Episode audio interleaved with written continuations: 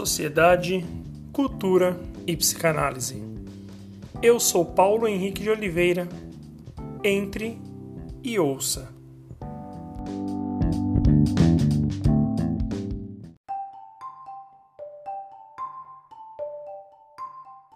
Olá, enfim chegamos na sétima técnica, a sétima técnica das sete técnicas efetivas de intervenção clínica.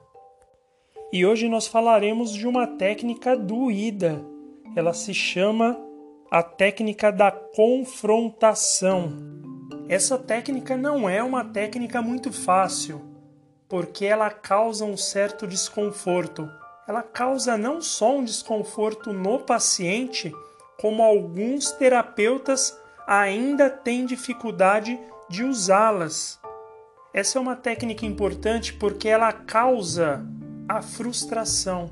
E muitas vezes a terapia ela se torna, é, ela entra num momento difícil porque muitas vezes é necessário que o paciente seja frustrado nas suas ideias fantasiosas para que ele possa vir à realidade para que ele possa enxergar a realidade. E a realidade muitas e muitas vezes é frustrante. Então, é uma técnica em que o terapeuta chama o paciente para a realidade, mostrando informações que parecem ser contraditórias ou incongruentes. Funciona mais ou menos assim. Em um momento, o paciente está tendo um tipo de discurso e de repente ele diz o contrário. Ou em outras sessões, ele traz um conteúdo que é contraditório ao conteúdo que está sendo, que já foi dito e que está sendo trabalhado. Nesse momento cabe ao terapeuta poder fazer esse apontamento, poder chamar a atenção do paciente para que ele possa perceber o quão ele está sendo nesse momento contraditório, o quanto ele está sendo incongruente na sua fala. É claro que, mais uma vez, vai depender muito da habilidade, da experiência do terapeuta poder pontuar, poder entrar na confrontação de uma maneira assertiva, e para isso é necessário que o terapeuta tenha criado um vínculo com esse paciente, para que ele possa criar esse clima.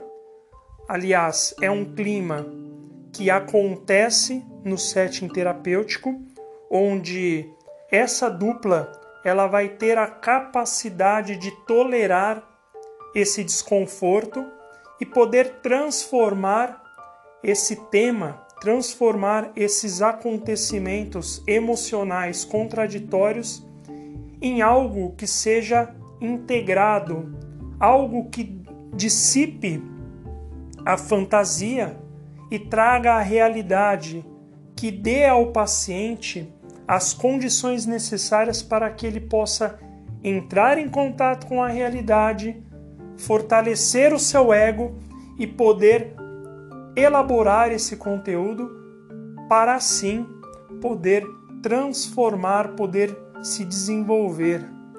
É uma técnica difícil, mas se bem utilizada, causa uma boa transformação, fortalece o vínculo e proporciona evolução. Com esse tema, encerramos as nossas técnicas, as sete técnicas efetivas de intervenção clínica.